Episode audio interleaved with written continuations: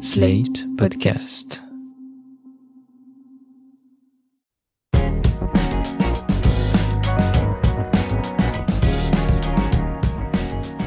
Bonjour, vous écoutez Mon Europe à moi, le podcast adapté de notre série d'articles sur l'Europe. Ici, nous donnons la parole aux citoyens et citoyennes européens pour tenter de comprendre leurs attentes et leurs demandes. Pour comprendre la politique européenne en matière de régulation en ligne, nous sommes avec Paul-Olivier Gibert. Bonjour. Bonjour. Paul-Olivier, vous êtes le président de l'Association française des correspondants à la protection des données à caractère personnel, autrement dit l'AFCDP. Cette association a notamment pour objectif de participer à toute initiative à caractère européen ou encore favoriser les relations avec des instances françaises et européennes qui contribuent à la protection des données à caractère personnel. Alors pour commencer, pouvez-vous nous expliquer la notion de données personnelles? Alors, la notion de données personnelles est une notion qui est simple à définir. C'est toute information qui se rattache directement ou indirectement à une personne physique identifiée, c'est-à-dire toute information qui permet, dans une certaine mesure, de vous connaître, de me connaître. Pourquoi ces données personnelles sont-elles euh, convoitées euh, par les entreprises? Pourquoi sont-elles notamment au centre des débats actuels? Alors, il faut faire un petit peu d'histoire. Euh, la problématique de la, protection des données à caractère personnel est euh, quelque chose qui est apparu à la fin des années 1970, donc il y a une quarantaine, une cinquantaine d'années, avec une première série de, de développements sur l'informatique. Et là, on s'est aperçu qu'il était possible de faire des traitements d'information, de découvrir, de suivre, de connaître, de tracer les, individus. Et là, on a vu apparaître une première série de réglementations, avec en France la loi informatique et liberté, qui rappelle dans ses premiers articles que l'informatique doit être au service des citoyens et non l'inverse. Et donc là, on, a commencé à voir apparaître le besoin de définir des règles, d'encadrer un petit peu les, possibilités d'utilisation de ces données pour garantir les droits et libertés des personnes. Alors, de manière très régulière, le poids de l'informatique en, entre euh, 1970, 1980 et aujourd'hui n'a plus rien d'équivalent. Et donc, il y a eu une série de, de, de, cette réglementation. Une première étape au début des années 90 avec une euh, directive européenne.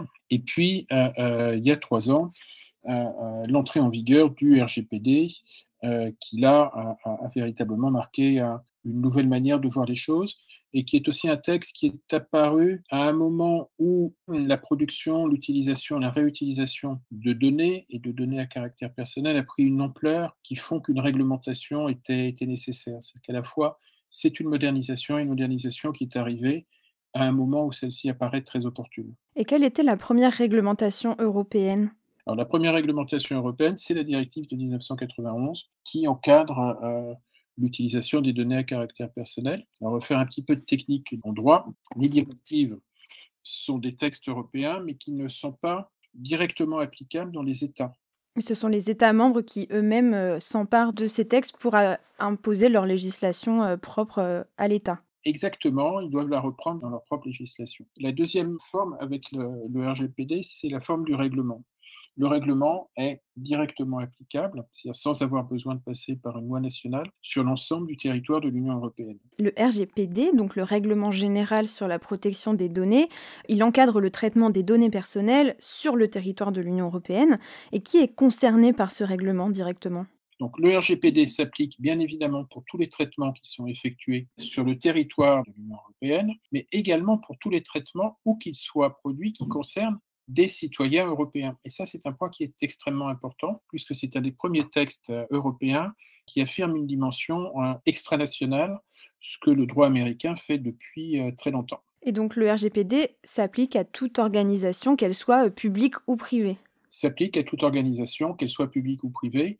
Il y a un cas un petit peu particulier qui est celui de certains fichiers régaliens, c'est-à-dire ceux qui sont liés à l'exercice de la puissance publique dans son cœur, qui relèvent d'un autre régime, mais avec des dispositions qui sont globalement les mêmes, mais avec un autre régime juridique. Comment cela se passe, par exemple, pour des entreprises étrangères qui feraient appel à un ou des sous-traitants, mais qui se situent en Europe? Pour leur traitement réalisé en Europe et pour leur traitement concernant des citoyens européens, le RGPD s'applique. Est-ce qu'il y a déjà eu, à votre connaissance, des abus de la part de certaines entreprises? Alors, ce qu'on voit, c'est qu'on a des sanctions qui sont prononcées par les, autorités de régulation des données à caractère personnel, qui deviennent des sanctions tout à fait significatives en centaines de millions d'euros, notamment pour les GAFA. Donc il y a eu des comportements qui ont été considérés comme abusifs, notamment sur l'utilisation des cookies, sur des choses de ce type-là. Ce qui a été reproché, c'est une, une, utilisation déloyale et abusive des cookies à l'égard des internautes. Qu'est-ce qui a été mis en rigueur par rapport à l'utilisation de ces cookies? Bah, Ce qu'a mis en place l'Europe face à cela, c'est notamment le RGPD, qui est un outil pour protéger les individus contre les, euh, les, dérives que pourraient mettre en œuvre les responsables de traitement, c'est-à-dire les, les, organismes, quels qu'ils soient, qui traitent des données à caractère personnel. Comment le RGPD protège-t-il concrètement les données des citoyens et citoyennes européens? Il pose un principe euh, suivant lequel le citoyen a une forme de souveraineté sur ces données, donc la possibilité d'accepter ou non que ces données soient traitées. Ce n'est pas une souveraineté absolue, parce qu'il y a des cas où les données peuvent être traitées sans le consentement euh, explicite, mais le citoyen est placé au cœur de cette protection des données. Donc ça se traduit notamment par des droits d'accès, de rectification, d'opposition. Soit la personne peut dire non, je ne souhaite pas que vous traitiez mes données, ou dire non, vous traitez mes données, mais d'une manière qui ne me convient pas, ou il y a des erreurs sur les données que vous traitez pour mon compte. Donc ça, c'est un des premiers points. Et puis l'autre point, si euh, euh, le traitement des données à caractère personnel ne correspond pas à la réglementation, il y a la possibilité d'appliquer aux entreprises des sanctions qui peuvent être tout à fait significatives. Ce qui est intéressant, c'est qu'il y a eu une sanction prononcée par la CNIL il y a quelques semaines et qui concernait une entreprise dans le secteur de la santé. Vous pouvez nous rappeler ce qu'est la CNIL? C'est la Commission nationale de l'informatique et des libertés qui a été créée avec la loi informatique et liberté et qui est maintenant en charge de la mise en œuvre du RGPD en France et des réglementations qui sont annexes au RGPD. Pour citer un exemple, il y a une déclaration sur les droits et principes numériques qui a été proposée en, janvier de cette année. Et donc le précédent régime, c'était le Privacy Shield qui concernait le transfert de données entre l'Union européenne et les USA. Et il a été annulé par la Cour de justice européenne en 2020. Pour quelles raisons euh, est-ce qu'il a été annulé?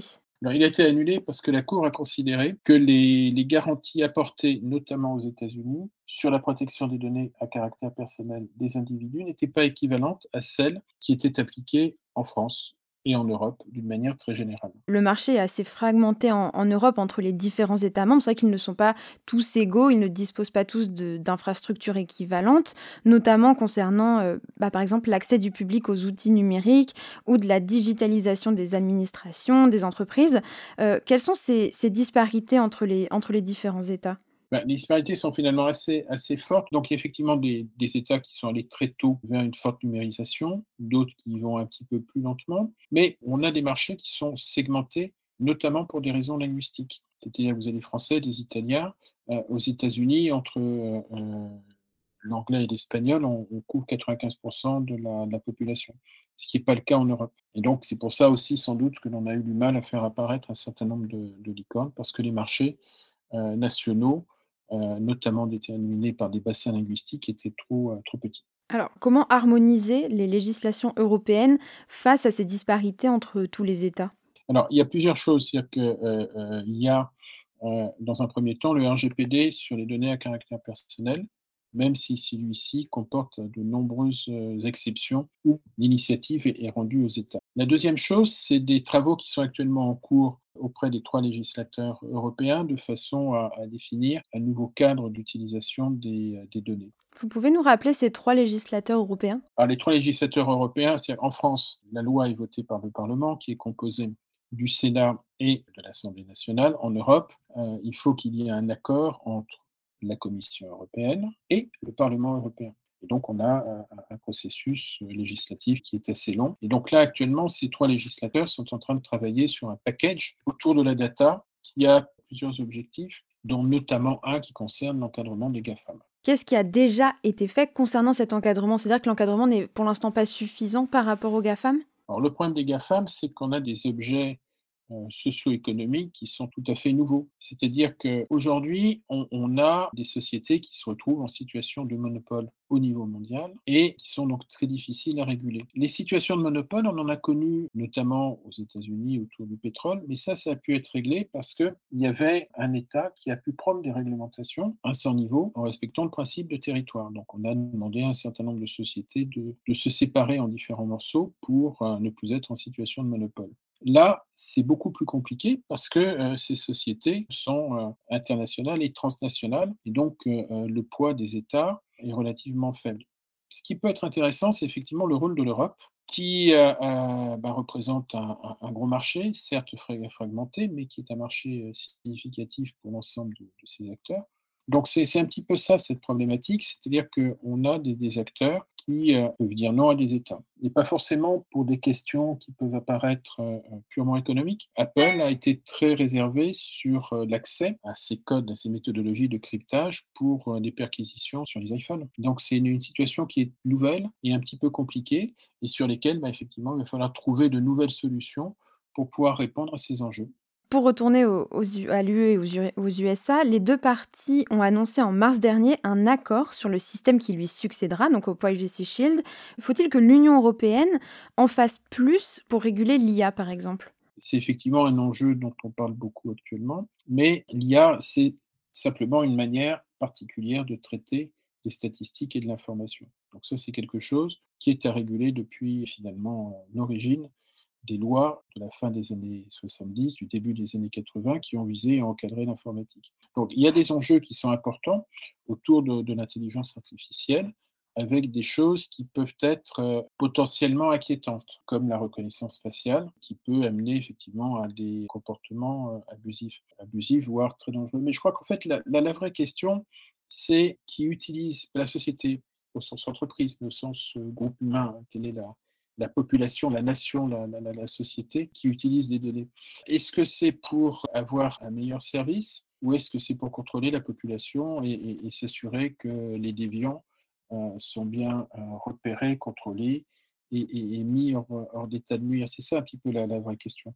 La technologie en elle-même, elle est relativement neutre. Est-ce qu'on a des réponses à ces questions pour le moment? On peut utiliser ces technologies à la fois pour avoir peut-être un petit peu plus de liberté, ne pas être tributaire de sa clé si on doit rentrer chez soi, ce genre de choses, ou au contraire pour euh, surveiller et contrôler la population. Les chemins de fer, on dit dans les années 30, c'était très sympa parce que c'est ceux qui ont permis aux ouvriers de partir pour la première fois, pour certains d'entre eux, en vacances avec les congés payés en 36. Six ans plus tard, ça servait à déporter. Et c'est cette neutralité de la, de la, technologie qui est, à mon avis, à prendre en compte, plus que de limiter euh, la technologie elle-même. Pour vous, dans, dans quel domaine l'Union européenne peut-elle améliorer euh, son action? Alors, ce que disent certains de manière caricaturale, les États-Unis inventent, innovent et développent. La Chine les copie à bas prix et l'Europe régulent, inventent des lois et les mettent en œuvre. Donc ça peut être une des manières par lesquelles l'Europe peut être présente. En sachant aussi qu'il y a quand même des enjeux industriels, c'est d'avoir des acteurs qui soient pertinents dans ces secteurs, et qui soient des acteurs dominants pour une nouvelle évolution, pour une nouvelle révolution économique et technologique. Est-ce que vous vous sentez européen? Je me sens très européen. Parce que, aussi à titre individuel, je me sens héritier des Lumières, qui était un mouvement européen. Et donc, de ce point de vue-là, je me sens très européen. Merci Paul-Olivier Gibert. Pour rappel, vous êtes président de l'Association française des correspondants à la protection des données à caractère personnel, autrement dit la FCDP. Merci beaucoup Mona Delahaye et à une prochaine fois j'espère. Au revoir. Le podcast Mon Europe à moi a été cofinancé par l'Union européenne dans le cadre du programme de subvention du Parlement européen dans le domaine de la communication.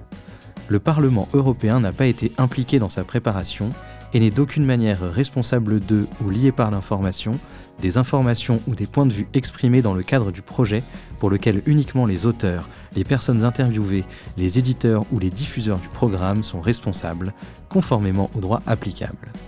Le Parlement européen ne peut pas non plus être tenu responsable des dommages, directs ou indirects, pouvant résulter de la réalisation du projet.